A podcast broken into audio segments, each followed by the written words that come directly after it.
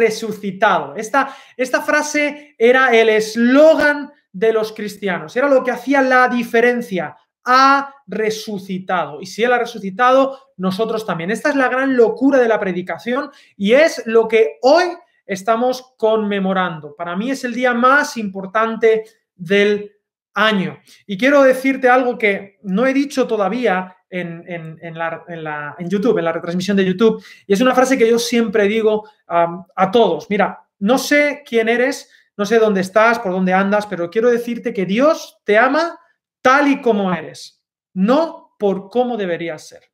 Porque nadie que está viendo este vídeo es como debería ser.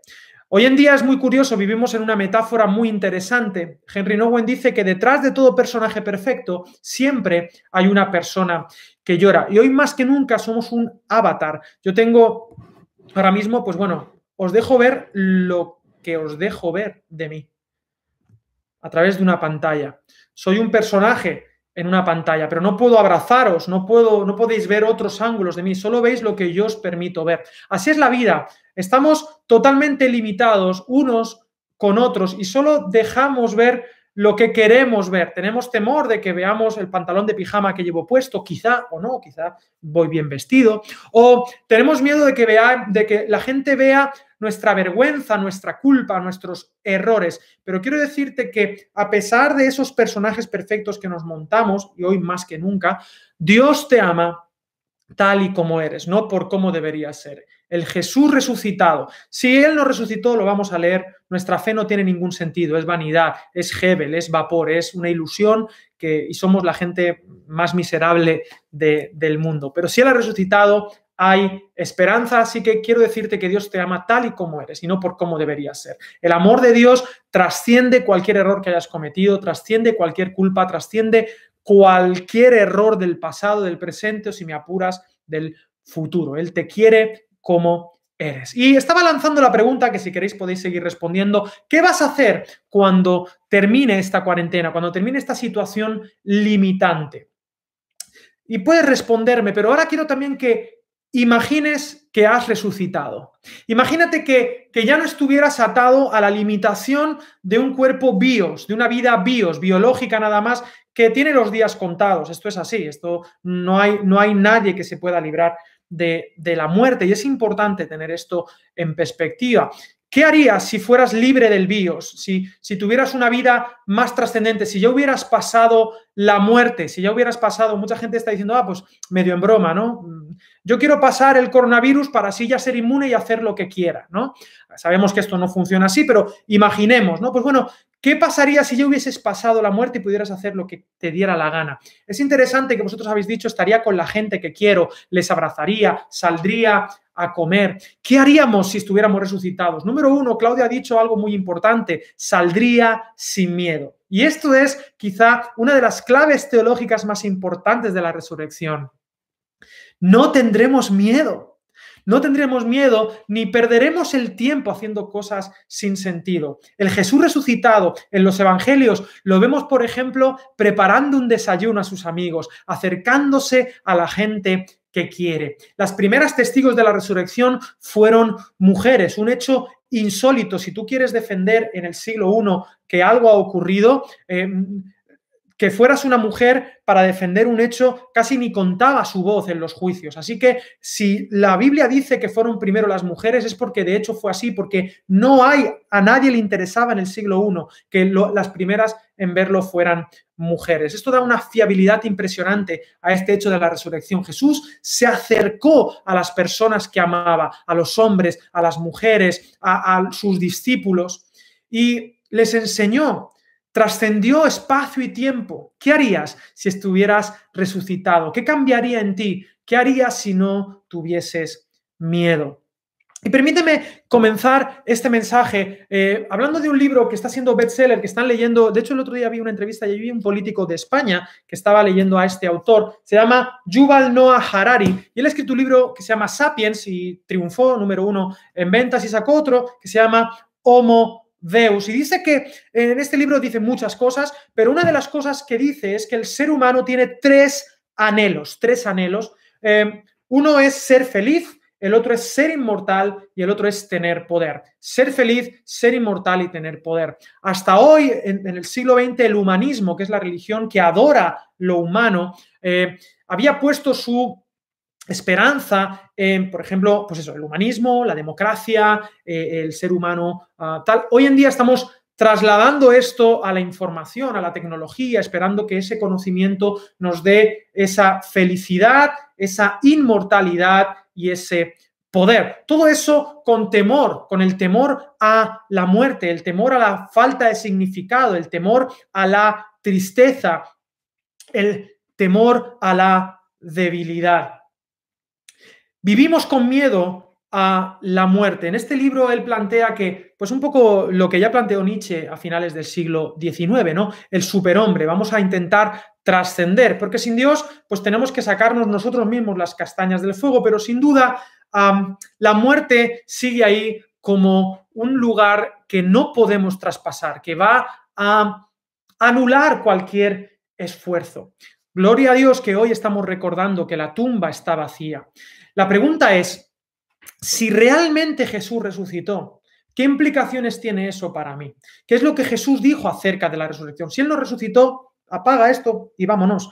Pero si Él resucitó, si cabe la posibilidad de que un ser humano se haya curado de la muerte, la haya trascendido. De hecho, la Biblia dice que la ha vencido. De alguna manera, los cristianos creemos que hoy ha ocurrido la muerte de la muerte la muerte de la muerte. Y hay muchos textos en la Biblia que hablan acerca de esto. Te invito a que, a que no eh, te leas textos bíblicos fuera de contexto o es que este me ha dicho aquello. No, no, no, que no te vayas a segundamano.com, sino que experimentes la Biblia hoy en día. Si estás en tu casa, eh, puedes acercarte al texto bíblico y encontrar ahí todo lo que te estoy comentando. Porque yo no sé ¿Qué crees tú que es el cristianismo? ¿Qué es el cristianismo? ¿Cuál es el eje central del cristianismo? Si yo te preguntase, ¿qué crees que es el cristianismo? Ah, mucha gente me dice, bueno, lo más importante del cristianismo es el amor a Dios, es el amor al prójimo, es las enseñanzas de Jesús, es los diez mandamientos, es un moralismo. pero ¿sabéis qué pasa? Que si te fijas en Jesús, la enseñanza de Jesús del amor a Dios y al prójimo y la práctica del amor a Dios y al prójimo, ¿sabéis a lo que llevó? A la muerte de Jesús. De alguna manera, cumplir con esos moralismos finalmente también va a llevar a la muerte.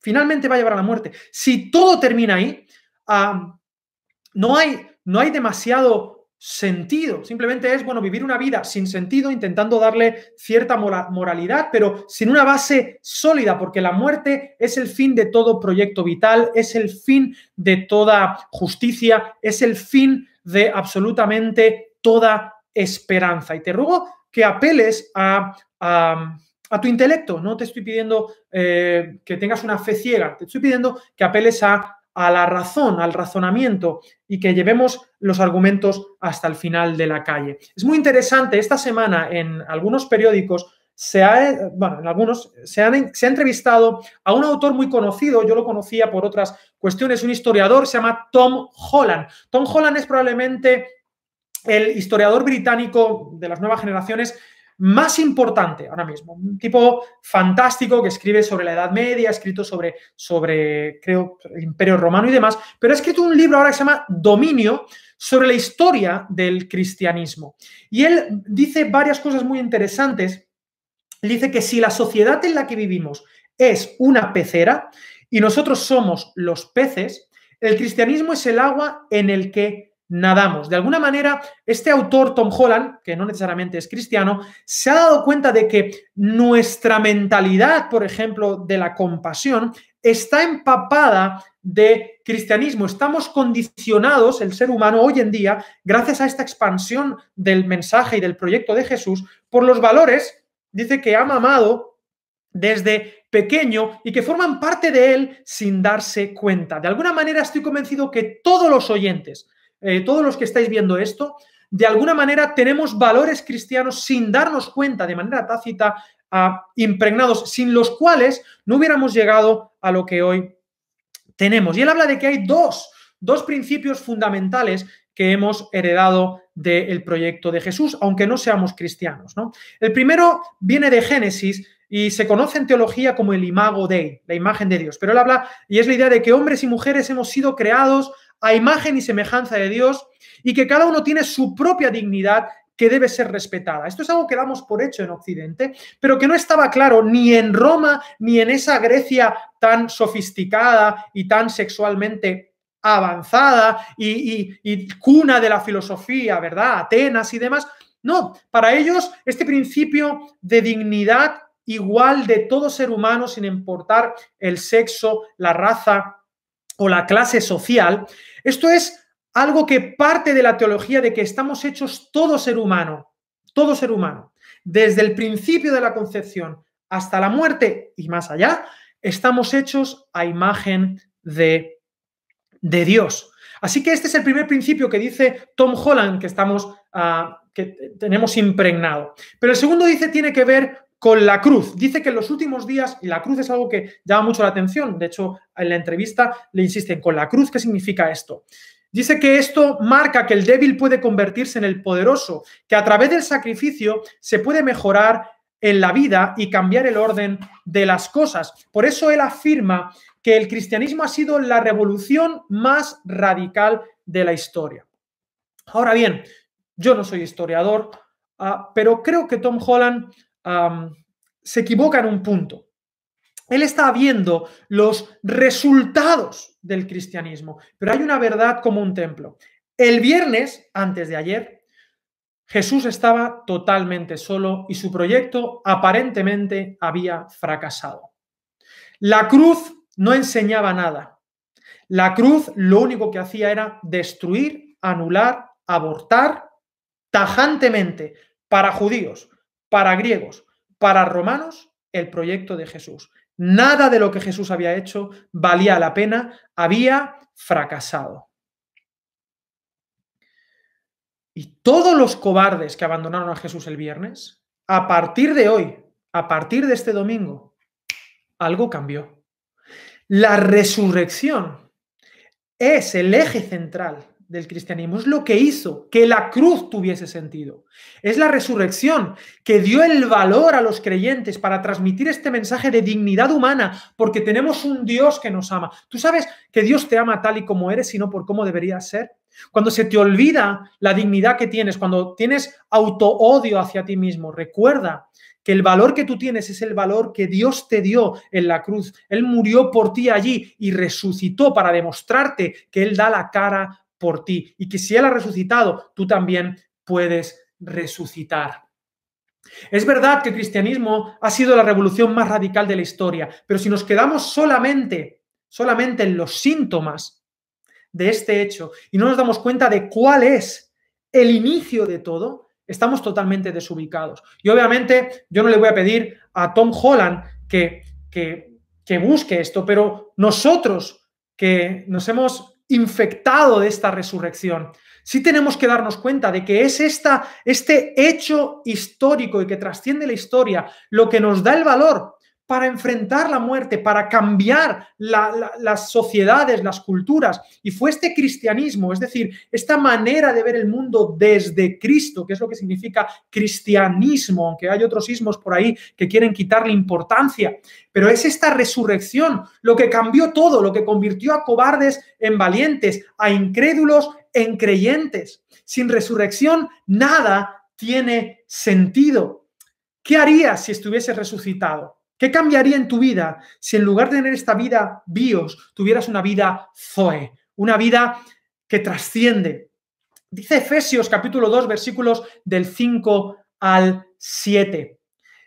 Él nos dio vida juntamente con Cristo cuando todavía estábamos muertos a causa de nuestros pecados. Un punto importante.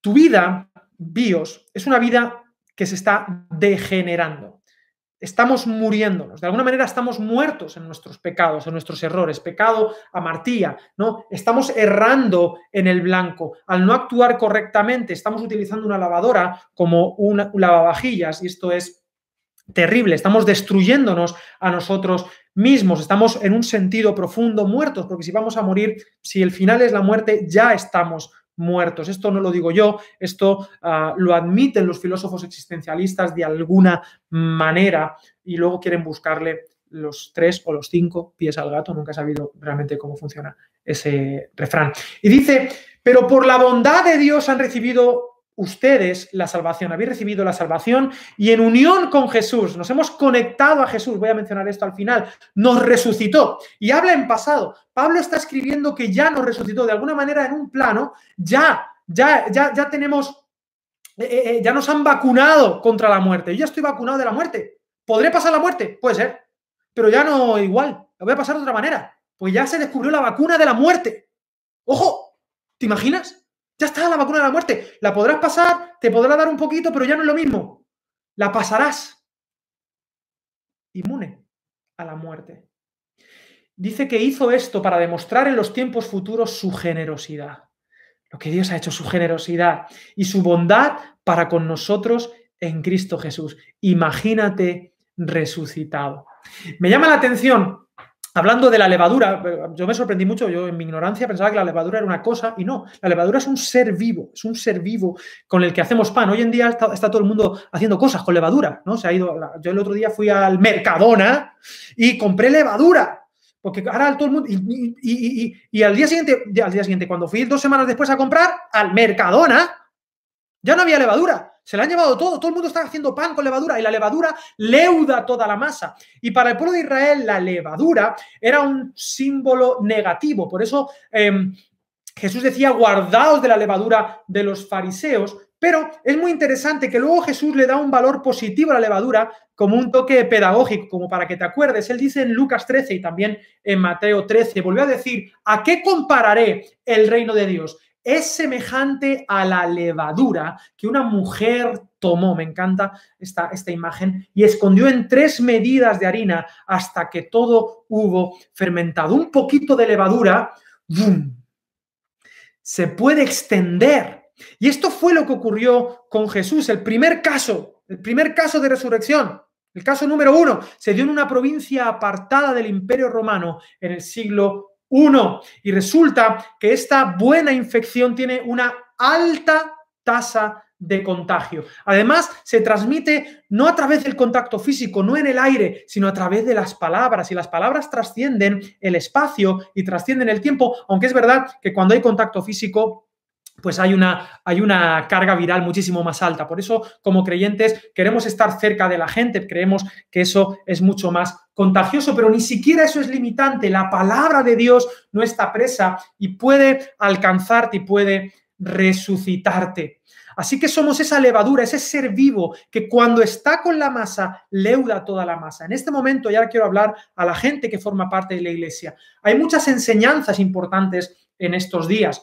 Y tenemos la limitación de no juntarnos en el templo. La iglesia puede sobrevivir sin templo, pero no sin comunidad, no sin misión. La iglesia podemos estar sin locales, pero seguimos siendo iglesia. Seguimos, así que cuando tengamos otra vez la oportunidad de reunirnos, veamos el lugar como lo que es, un espacio. No necesitamos que parezca una iglesia, es nuestra relación lo que tiene que parecer una iglesia y el local es un recurso fantástico para comer juntos paella, para cantar a una voz al Señor, para disfrutar de vernos las caras, de reírnos, de orar juntos, de escuchar la oración del hermano, de escuchar una palabra y poder vernos y, aprender para después poner en práctica más allá de las cuatro paredes. No olvidemos esta lección. Somos levadura que debe estar en contacto con la masa. Es levadura que está en un proyecto común, pero debe estar en el tejido social. Debemos ser como la levadura, infiltrados en un buen sentido y que infectemos.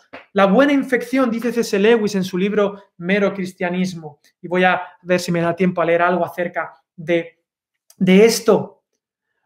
Cuando Jesús resucitó, Él se fue encontrando con mucha gente y hubo una tasa de contagio muy alta, primero con una mujer, luego con los discípulos, luego a más de 500 lo vamos a leer, porque el mensaje central, y esto es importante, el mensaje central del cristianismo no es el moralismo, ni el amor a Dios y al prójimo, tampoco hacer el bien a los demás, ni la igualdad, ni los derechos, ni el perdón. Todo eso termina en la muerte y no podemos poner el carro delante de los caballos. El mensaje que impulsa todo lo que decimos y todo lo que hacemos es la resurrección del Hijo de Dios.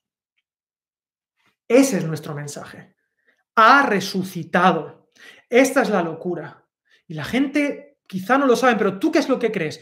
Pues bueno, yo creo que hay un ser humano que ya ha superado la muerte. Y si Él la ha superado, yo también, porque yo estoy con Él. Yo le he abrazado y estoy con Él y Él tiene una vida más allá de los bios, tiene una vida zoe, que es lo que nos aporta Dios. Este es el mensaje central del cristianismo. No es nuestros locales, no es las catedrales, no es las, los buenos valores, los diez mandamientos, el amar a uno, el amar a otro, el ser buena gente, el hacer justicia. No, no, eso no. Eso es la consecuencia que ven los autores como Tom Holland y lo que ve el mundo, pero lo que hay ardiendo en nuestro corazón es la esperanza de la resurrección. Eso es lo que convierte a un cobarde en un intento de valiente, a un incrédulo en un creyente. Es la resurrección, encontrarme con el Jesús resucitado.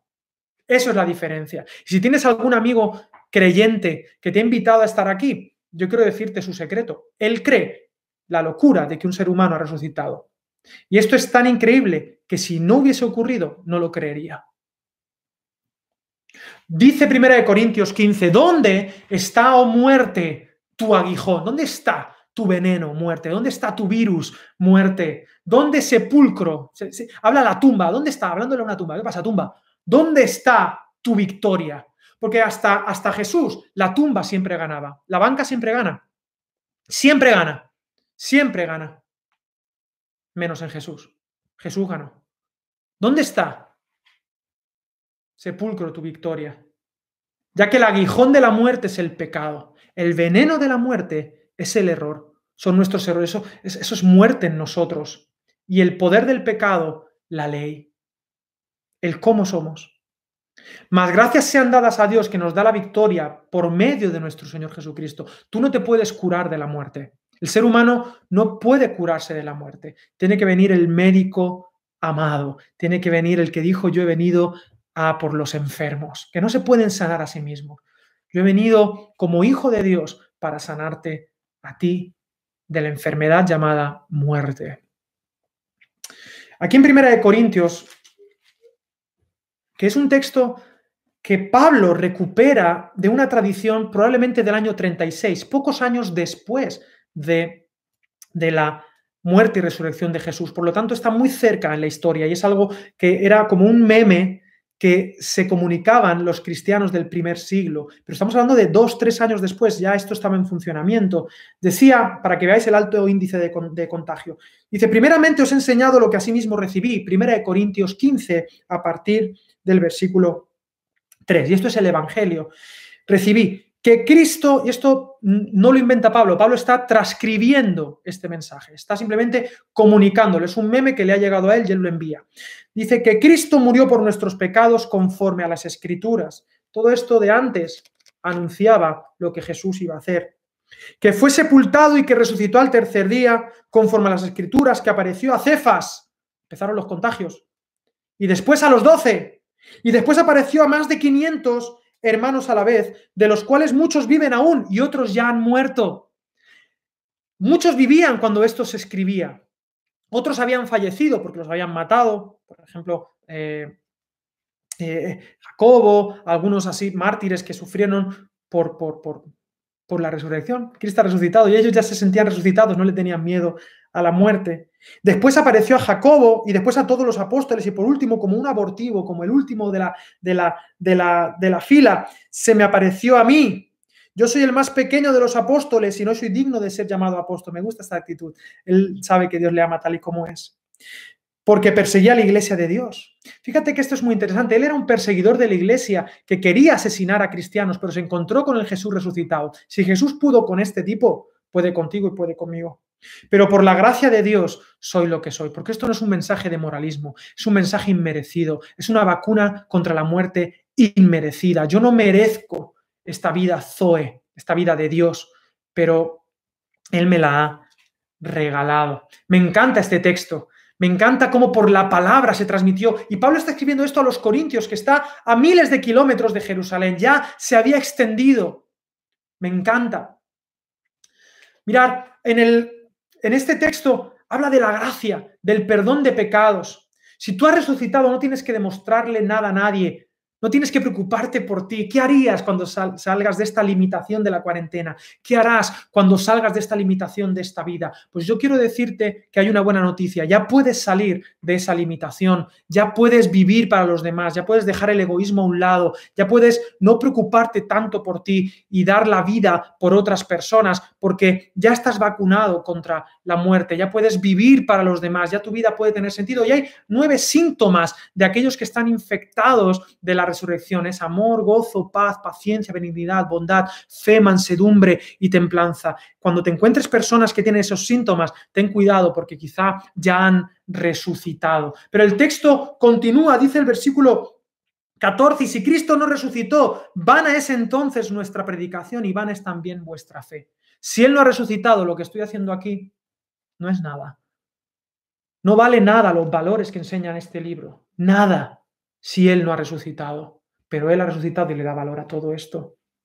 Y si somos y somos hallados falsos testigos de Dios, porque hemos testificado que Dios resucitó a Cristo, seríamos unos mentirosos. Si los muertos no resucitan, tampoco Cristo resucitó. Y si Cristo no resucitó, vuestra fe es vana, es un sinsentido, aún estáis en vuestros pecados. Entonces también los que murieron en Cristo perecieron. Si solamente, y esto es muy importante, si solamente para esta vida esperamos en Cristo, somos los más dignos de lástima de todos los seres humanos.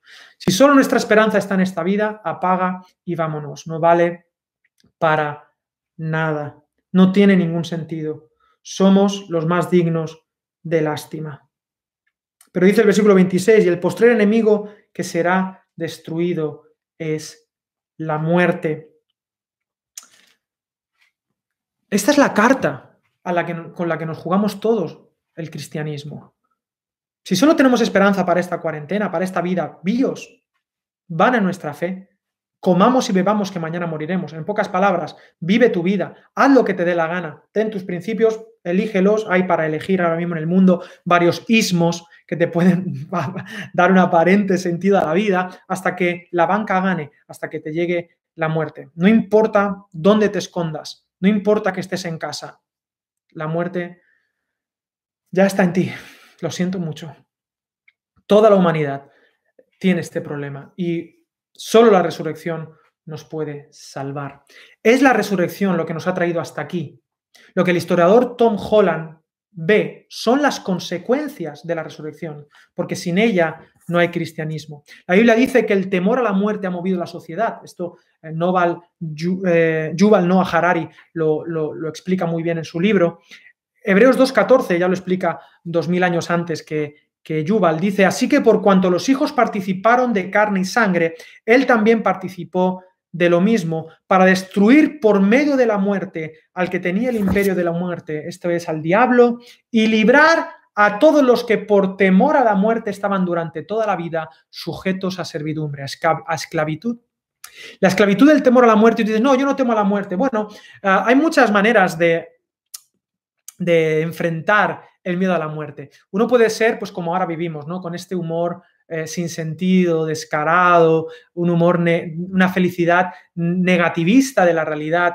Ah, ya no queremos ver a la muerte a la cara, nos molesta ver, ver la muerte. Pero la muerte es, es quizá la realidad más real. El que no quiere verla es porque se quiere engañar a sí mismo. La negamos, algunos se enfadan con la muerte y, yo qué sé, pues bueno, tienen una especie de rebelión mm, perdida contra la muerte. Otros sienten tristeza o simplemente, bueno, los epicúreos, ¿no? O los estoicos, una aceptación y ya está. Es muy interesante que son todos los pasos del el duelo, porque al final la vida, si la muerte tiene la última palabra, la vida hay que vivirla como un duelo. Elige tú qué estrategia. Pero finalmente es el temor a la muerte. Nada de estas estrategias trasciende a la muerte. Solo la resurrección. Toda cultura en un sentido, costumbre, se construye sobre el temor a la muerte. Solo los resucitados, solo, solo aquellos cobardes, incrédulos que experimentan a Jesús resucitado pueden trascender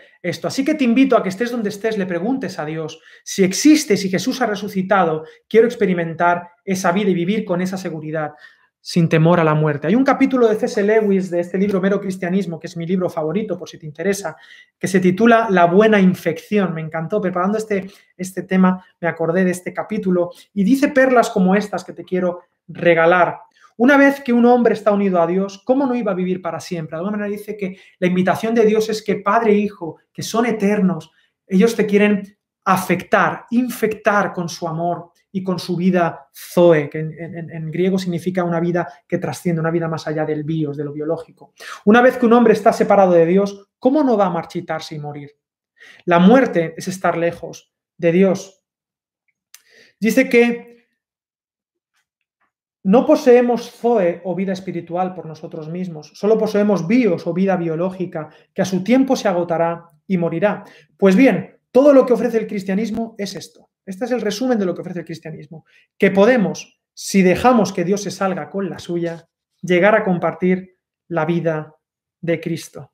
Si lo hacemos, estaremos compartiendo una vida que fue engendrada, no creada, que siempre ha existido y que siempre existirá. Cristo es el Hijo de Dios. Si compartimos esta clase de vida, nosotros también seremos hijos de Dios, a través de lo que yo llamo una buena infección. Cada cristiano, es decir, tú y yo, debe convertirse en un pequeño Cristo. Todo el sentido de hacerse cristiano es ese y ningún otro. La muerte ya no nos afecta. Jesús murió por ti. Él es la vacuna contra el pecado. Y quiero regalarte un último versículo que me eh, regalaron por Twitter. Romanos capítulo 4, versículo 25, hablando de Jesús nuestro Señor, que Dios lo levantó entre los muertos, dice, el cual fue entregado por nuestras transgresiones, por nuestra enfermedad, por nuestros errores, por nuestro pecado, pero dice, resucitado para nuestra justificación. Lo que nos justifica, lo que nos hace justos, lo que nos salva, dice este versículo, y esto es increíble, es su resurrección. Es su resurrección lo que da sentido a la cruz. Es su resurrección lo que da sentido a la vida al sábado, al día de ayer, donde no había manera de levantarse, donde parecía que la muerte durante todo ese día había vencido. Te invito a que tomes una decisión. Vive para tener como horizonte la muerte o vive para tener como horizonte la resurrección. Pídele a Jesús esa buena infección, esa buena vacuna. Yo estoy convencido que si tú escuchas su palabra, tú puedes ser transformado, tú puedes ser resucitado. Pídele que se encuentre contigo. Dile, Señor, acuérdate de mí. Te ruego que me ayudes a conocerte. Y lo único que tienes que hacer es pedirle perdón por tus errores, pero no para que te perdone, sino porque ya te ha perdonado y te darás cuenta de que estabas viviendo en una dirección equivocada o tenías intuiciones acerca de que esto no es todo, que no has nacido para estar en cuarentena. Y esos anhelos de abrazos, esos anhelos que hemos preguntado al principio, esos anhelos de encontrarnos, de salir de esta pantalla que no nos permite abrazar y tocar. Cuando uno está resucitado, dice la Biblia, entonces conoceré como fui conocido, entonces veré cara a cara. Saldremos de esta cuarentena de vida y podremos ser verdaderamente libres. Si Jesús os liberta, seréis verdaderamente libres y conoceréis la verdad y la verdad os hará libres, que salgamos de aquí transformados, que vivamos resucitados. Zoe murió por ti, pero Jesús resucitó y te justifica y te regala vida eterna, que es la vida de Dios, esa vida Zoe.